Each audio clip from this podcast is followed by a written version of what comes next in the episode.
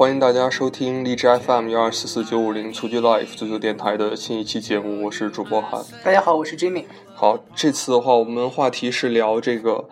呃，国足啊，嗯并不是这个中超，但当时以之前说的那个总结节目一定会上的啊，这个大家这个稍作等待。呃，上一次聊中超的节目是 Jimmy 做单口，这个他他当时在节目也给大家讲，是因为我们俩打了一个赌嘛，对，呃，然后国足很遗憾那场比赛输了，就变成单口了。但是这场比赛之前就特意没有打赌，因为还是觉得有点不放心，就没想到他真的就是没拿下这场比赛。然后我们俩刚才还开玩笑说，如果这个国足再这么踢下去，我们这个节目就做不了了。对，如果说这个看足球的人越来越少的话，对这个确实我对，国足这档就得取消了，这对对对这这个节目。对，呃，然后那个其实这是我们录的第二次啊，就是刚才录了一半儿，然后但是我们给停掉了，是因为嗯那个、就是 Jimmy 他对这个国足实在有点恨铁不成钢了。对对对，对，然后我们觉得逻辑稍微还要再调整一下，然后重新来录一下。嗯，好，那先从新闻开始吧。啊，嗯，你先呃给大家讲讲。好好，因为这个呃，先说国足之前，我们先说一个一条这个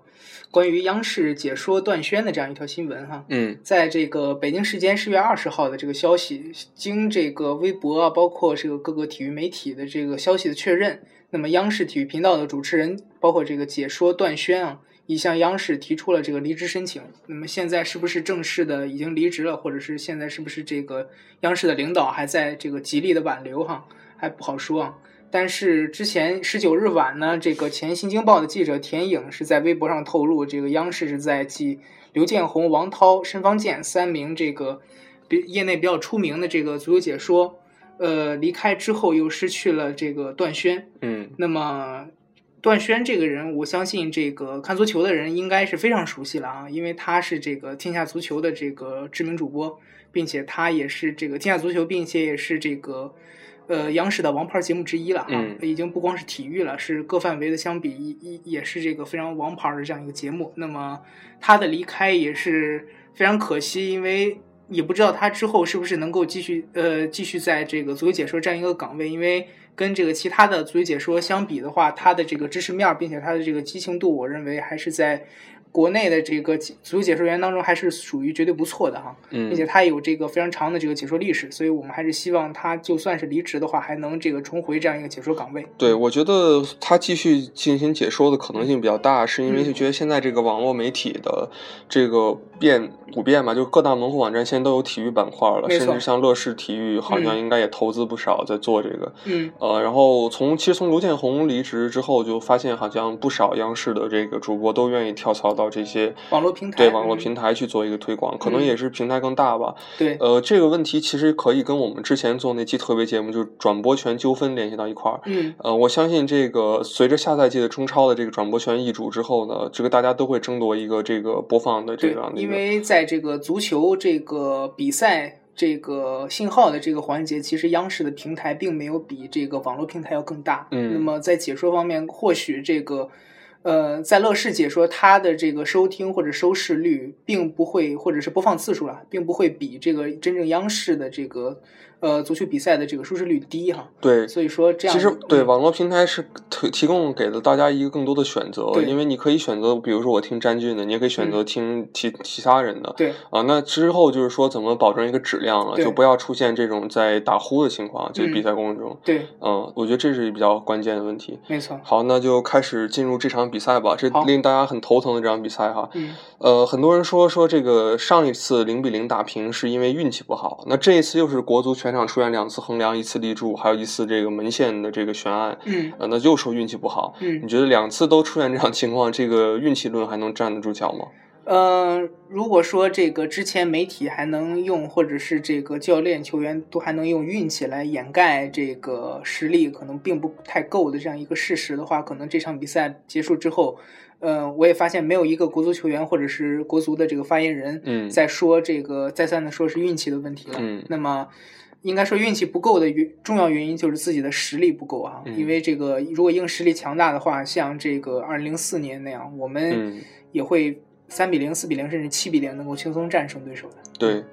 所以，呃，这场两两场零比零踢完香港之后，其实国足的出现的形势就已经是很悲观了。嗯，我们就可以直接这样说了。虽然说是有理论上出现的机会，但是大家，特别是国足的球迷，我觉得，嗯，完全要做好这个他不可能出现的准备。对，因为之后这个主场打卡塔尔，因为其他理论出现，国足理论出现的可能都是基于国足在之后的比赛当中能够全赢主场赢呃战胜马尔代夫和卡塔尔。对对，那么还要去看其他组的关键的这个对对对，第二名的一个战绩。啊、因为这个其他组的第二名是必须是输一场。嗯，呃，如果说都是不输的话，肯定是国足就是没有晋级的可能了。嗯如果大部分的这个第二名全都是输球的话，那么国足是还有希望的。对，所以大家也能看一下这个概率，应该说从概率学上来说已经很小了。嗯呃，那其其实这次呃两场平局之后，如果对比之前刚抽签出来结果的时候的那个媒体报道，就就会嗯觉得令人觉得这个反差实在太强烈了。当时呃，刚才当时 Jimmy 就是也发给我了一些就是那个就是当当时的报纸的一些头条吧，包嗯括一个评价，嗯呃，当时还甚至出现了有那种说呃抽到此签这个国足什么睡觉都能笑醒，对类似这样的标题也有。已经这个永远的避开了之前那种抽签就抽到死亡之组的这样一个可能性啊。对对对，但是还是就虽然没抽到死亡之组，但是现在可能难逃这个死亡厄运了。嗯，呃，你觉得这个佩兰的支持率是不是也成一个这样的一个 下降的趋势？从世亚洲杯之后，嗯，我我认为这个佩兰的支持率，我们看是应该是一个很清晰的这样一个下滑哈，嗯因为这个佩兰支持率的顶峰，我们知道是在这个亚洲杯结束之后，对那么刚刚结束之后，他的这个媒体包括足球人对他的支持度是一直是在顶峰的，大家对他基本上是百分百支持。对，因为这个小组赛连赢三场，带着当时那支不太被看好的国足，然后嗯杀入到淘汰赛，嗯，然后又是碰到了最后的这个冠军啊，嗯，没错，提前被淘汰。嗯，呃，包括这个，因为佩兰之前接替卡马乔之后，在中间那段时间，其实大家都会觉得，哎，是不是把之前我们这个被足协踢出去的高洪波，是不是赢回来执教？嗯那么还有这种说法，但是在这个亚洲杯之后，特别是在友谊赛还有这个世预赛的小组出签呃小组抽签之后呢，这个大家都认为这个佩兰其实是更适合于带国足目前的国足踢比赛。嗯，那么在这个不过在世预赛之后的几轮之后，特别是这个主场零比零被香港逼平之后，那么佩兰的这个支持度是呃略有下降，特别是这个媒体和这个很多足球人，包括从业者，可能对于佩兰其实是。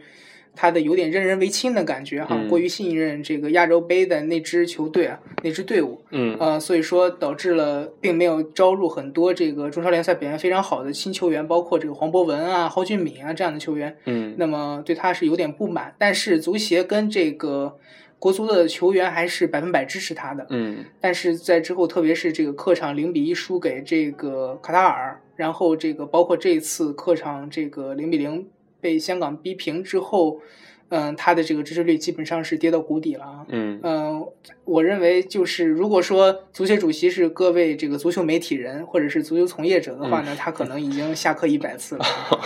嗯对，这个一点不夸张哈。我看了大家这个赛后的抨击声，确实非常重，基本上就是两个矛头，一个是佩兰，一个是足协。对，嗯，然后基本上说指责球员的还相对少一些，我觉得嗯可能也是因为大家觉得这场比赛实在技术含量踢得太低了。对，没错。而且大家对于中中国球员，虽然说是咱们这个实力确实有很大差距，嗯跟这些其他球球队，但是就是在中超的表现来看，不至于这么差。对，不至于说两次被这个香港逼平。呃，这场比赛从数据角度来说，这个感觉国足有优势，但其实从数据来说，国足射门十二次，香港人家有九次，没并不是说很大的差距。并且这个压迫度还不如上一场主场被香港逼平的那场比赛那个压迫度强啊嗯，，对，让对方甚至有一次一次绝佳的破门的机会啊。所以对没错说这个可以看出国足这场的技术含量有多低。对你，你可以，咱们可以说说运气不好打到横梁，人家也有一次打到横梁，对啊对吧？那次要打进呢，就是直接输球的对啊问题。，还有一次对方还有一次冲撞这个门将的破门啊。对对如果说对方这个裁判没有判的话，可能还赢球了。对对，啊，所以说这个就就我觉得，所以说运气论是不太能站得住的。对对这场比赛还有一点就是说，这个香港队的抢断高达二十三次啊，这个国足只有十一次。嗯你怎么看这个问题呢？嗯，我认为应该就是跟赛前的准备有关系了，嗯特别是这个佩兰，嗯，在这个打呃排出来这个先发阵容，其实跟对方包括跟我们料想的其实是一样的，但是嗯唯一不一样的就是他把一些这个不熟悉这个位置的球员派到了这个位置啊，特别嗯是这个前场的吴曦、吴磊跟于大宝。对，那么这三名球员其实都是不太适合打的位置啊，特别是吴磊在上半场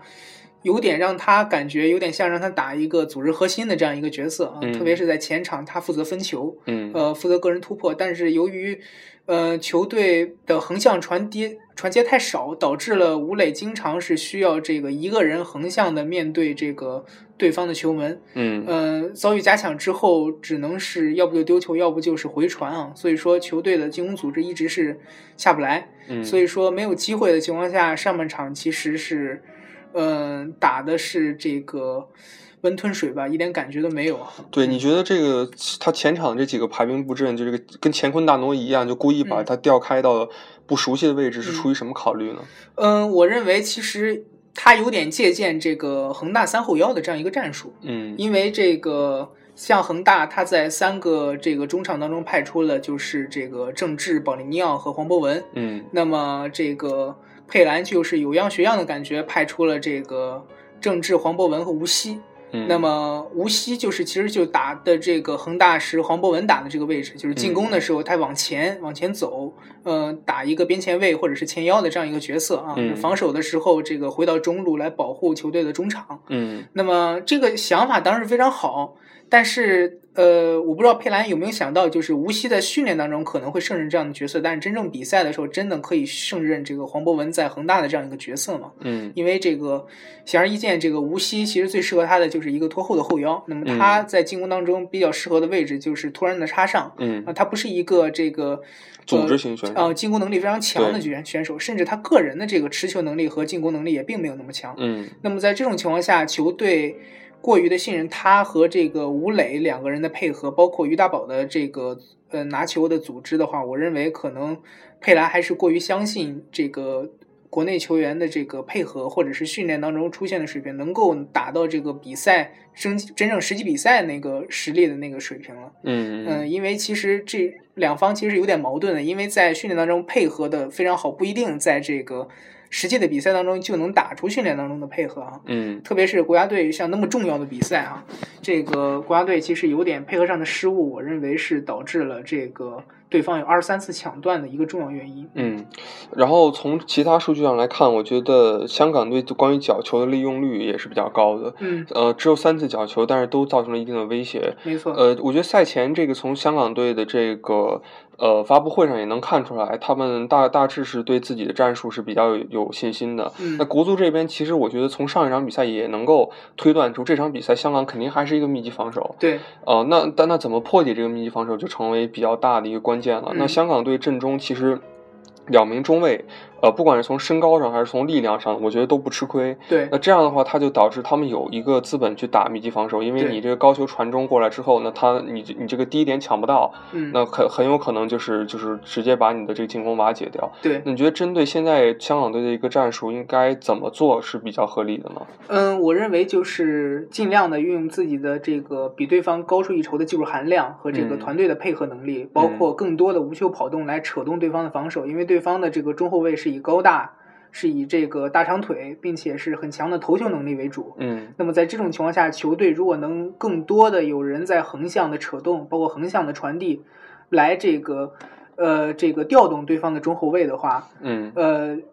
中路或者是我们的禁呃对方的禁区就会有漏洞，那么嗯我们的这个后腰，包括郑智、包括吴曦、包括黄博文就有机会能够插上。嗯这也是恒大经常打的一个呃一个这个措施，就是像埃尔克森啊、像高拉特这些球员能够在中。在这个禁区前沿进行这个横向的带球，来嗯等对呃国呃这个恒大的其他球员，像这个保利尼奥这样的球员插上，嗯那么这样才会有一个机会能够扯动对方的防线。但是国呃，在纵观这场比赛，其实我们国内的像这个吴磊啊，像于大宝的球员，可能更多的有点单打独斗的感觉哈。对这个配合其实比较少，特别是在吴磊和这个吴曦在这个前场拿球的时候，无球跑动实在是太少了。嗯嗯，相比于上一场，其实主场打这个香港那场比赛，我还是在之前之后的节目当中，还是表扬了这个于汉超他的他的这个不懈的无球跑动。嗯呃，那场比赛也是靠着他的无球跑动，球队也是得到了很多单刀球的机会，虽然没有抓住，但是有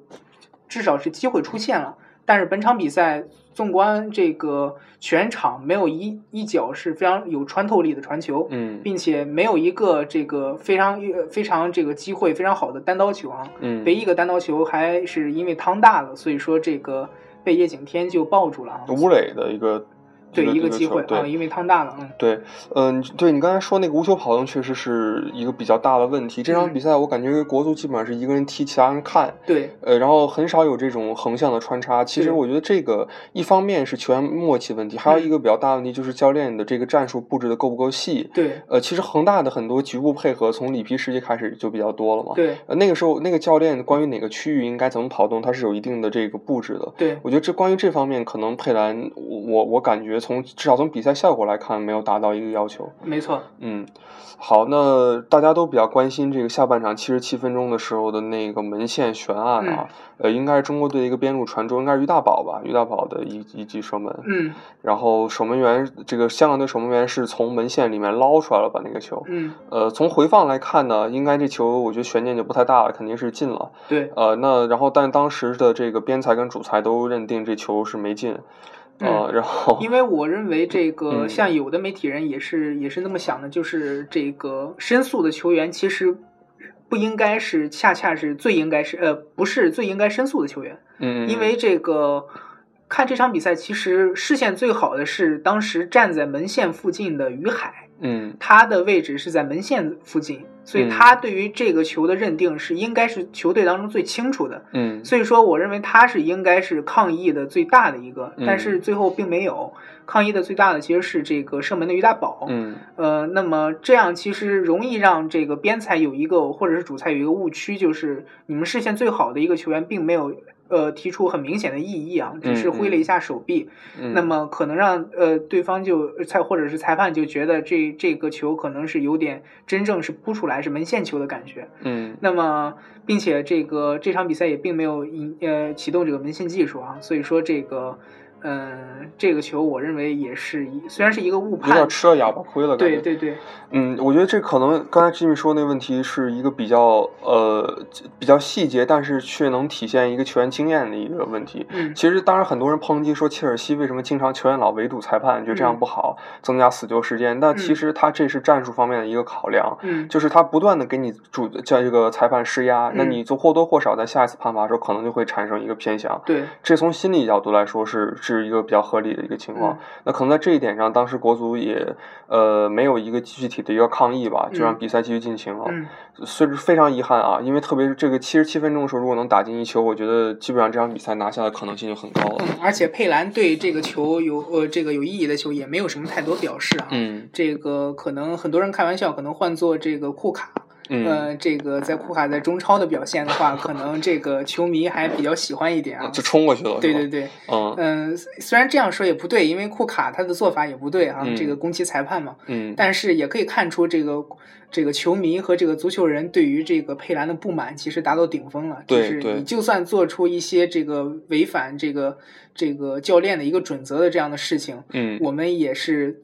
我们也是同意的，但是你并没有做。嗯嗯。嗯，这也是很多人也是凸显了很多人对佩兰的这样一个反对之声吧。对，我看到新闻说，这个国足在赛后其实是提出抗议了，但是被嗯亚足联驳回了。嗯呃，所以这场比赛的赛果肯定是改不了的。呃，这个零比零肯定就是已经被记入了。认定了，对对，呃，所以的话，国足后面的比赛，我觉得风险就比较大了哈。嗯然后，我觉得这场比赛就不用说太多了吧。我觉得大家相信看国足这么多年，这个心理承受能力应该已经锻炼出来了。嗯然后，如果有球迷依然认定国足能出线的话，我觉得还是要保持一个好的心态吧。还是很好的，因为我们也是预祝国足在之后的两场比赛能够这个战胜这个卡塔尔和嗯这个马尔代夫，因为毕竟是这个球迷虽然是在比赛之后骂骂的骂声那么多哈，嗯这应该是全国都在批评这个国足的表现，但是之后。主两两个主场打卡塔尔、打马尔代夫，我相信还是会有很多的球迷去看比赛啊。对对，去现场支持。对对对，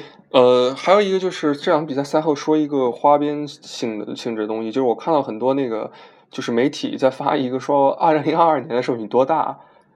啊，你你可能也注意到这个，就是很多在有一个互动话题，就意思就是说，国足现在已经开始提前备战二零二二年了，嗯啊，因为一八年可能戏不大了嘛。嗯然后确实这个问题比较尴尬，因为二零二二年的时候，我相信场上这批球员应该没有几个能够站在那个时候了。对，嗯，嗯所以确实是这次机会如果错过了，如果一八年错过的话，想再到国际大赛上，真的可能就得等到二零二二了。对，如果要看的话，就要看这个九八九九这一届，或者嗯是这个九五这一届这个球员的表现了。嗯，对，嗯，所以说这个我们还是希望国足的这个球员，或者是之后这个呃改革方案吧，能够帮助这个足协啊、国足啊，包括这个国青队、国奥队的表现能够有所提升。嗯那么。呃，首先就是大家如果都能够这个支持中国足球的话，肯定中国足球是会有提升的。嗯但是如果说中国足球的从业者并没有达到大家的期望的话，我相信大家还是会批评的。但是从业者也不能说这个，就像杨旭在这个赛后发出的微博是一样的，就是像这个辱骂一些键盘呃所谓的键盘侠啊，这个确实是这个这条微博之后，虽然杨旭也进行了道歉，但是我认为作为一个足球的从业者，可能有这样的呃脾气或者有这样的心情，我认为虽然是可以理解的，但是对于球迷来说也是不能接受哈。对，我觉得是这样的，就是，呃，必须要认清一个现实，就是作为呃体育产业里面的从业者来说呢，你就负担了一个必须要把这事儿搞好的一个责任。这跟其实各行各业是一样的，你在银行上班或者在其他产业上班，嗯你想赚到更多钱，你肯定要把事儿做好。嗯，你不让客户满意呢，肯定的，那就你就最说白了，你就是肯定是赚不到很多钱了嘛，对对吧？然后那从客户角度来说，很多人我看说说你在要说球迷怎么样，球迷怎么样，我觉得我们只能是呼吁，嗯我们只能呼吁，就是球迷有一个更好的环境，能够更理性的去来看球。嗯但是球迷并不肩负着要把中国足球搞好。这个大家说一定要搞清楚这个关系，就是因为球迷他是一个就是所谓消费者的角度，嗯他并不是一个从业者，因为他不是从这里面能拿拿到经济利益，对对对他纯粹是凭他自己的热爱去来投入到这项运动当中。对，所以所以这个我觉得是大家要注意的一点，嗯也是这个从业者需要需要认真考虑的吧。没错没错。嗯，好，那这个最后的话就是再做一个预告吧。这个嗯亚冠跟足协杯马上要来了啊。嗯。对，呃，希望大家听到这期节目的时候还赶得上哈，听到嗯我们这个预告。明天的话是这个北京时间二十点，这个恒大晚吧八点了，对，恒大在主场迎战这个阿赫利吧。嗯，对对对，呃，是这个中国足球又陷入了低谷哈，跟这个两年前有点类似。嗯，那不知道这次恒大能不能再作为怎么说一剂强心剂吧，再挽挽回一点颜面给中能国足球。够在主场反戈一击，能够战胜这个阿赫利啊。嗯对对捧得第二个亚冠，我认为也是对这个足协来说也是好事儿啊，因为、嗯呃，这个球迷的骂声会有有一部分会改成这个欢呼声。对，其实恒大为这个中国队的国家队比赛是做出牺牲也比较大的，嗯，因为也毕竟给出了很多这个主力球员嘛。对对对，然后休息时间也不是很充分，嗯那希望不要说影响这场比赛的一个走势吧。没错。呃，那之后的话，你给大家简单介绍这个足协杯吧。好的，那个足协杯的时间其实是这个十月二十二号和这个十月二十九号。那么嗯时间呢，一个是十月二十二号的晚七点四十五，这是在这个周日吧。嗯呃，那么主场是在江苏舜天。嗯那么十一月二十九号下午四点呢，是这在这个申花的主场虹口进行这个比赛。对那么两场这个足协杯决赛，这个呃我们也会这个关注，对呃和大家一起了。但是包括这个亚冠决赛了，那么能呃看一看这个呃两个冠军的归属。那么恒大的这场比赛，我们还是认为应该是这个恒大应该还是会嗯获得这个、这这场比赛的胜利吧。对这个足协杯决赛呢，我认为在目前的纸面阵容来看，可能申花的这个阵容是略高于这个顺天。嗯、对但是顺天在之前他的这个包括苏宁的强心剂，呃对对，开出了了巨奖，对，呃，应该也能刺激一下球员。应该是上千万了，应该累计。对对对对，所以说明这个顺天也是有企图要再战亚冠的。对嗯，所以嗯两队这个碰撞会很激烈，应该。对，那么也要看一看顺天的国脚了，因为顺天的国脚像无锡了，他的嗯这个可能表现不佳，可能会被这个国内的球迷有一些这个批评，嗯嗯，看看能不能能够重拾心情，能够在这个周日和下周日的比赛当中，能够发挥出自己很好的状态。嗯，好，那以上就是我们本期节目的这个主要内容了。然后那个欢迎大家继续收听我们下一期节目。然后下一期如果不出意外的话，应该是亚冠哈。我们嗯希望就是因为亚冠刚比完，然后赶快做。那中超节目也会尽快做的。嗯，好，那那个也希望大家明天一块儿关注一下恒大亚冠决赛。嗯，好，这里是荔枝 FM 幺二四四九五零蹴鞠 Life 自由电台，我是主播汉。我是主播 Jimmy，好，那我们下期再见。下期再见。come up to meet you, tell you I'm sorry. Don't know how lovely you are. I had to find you and tell you you I set you apart. Tell me your secrets and ask me your questions. Oh, let's go back to the start. Running in circles, coming up tails, heads on the science apart.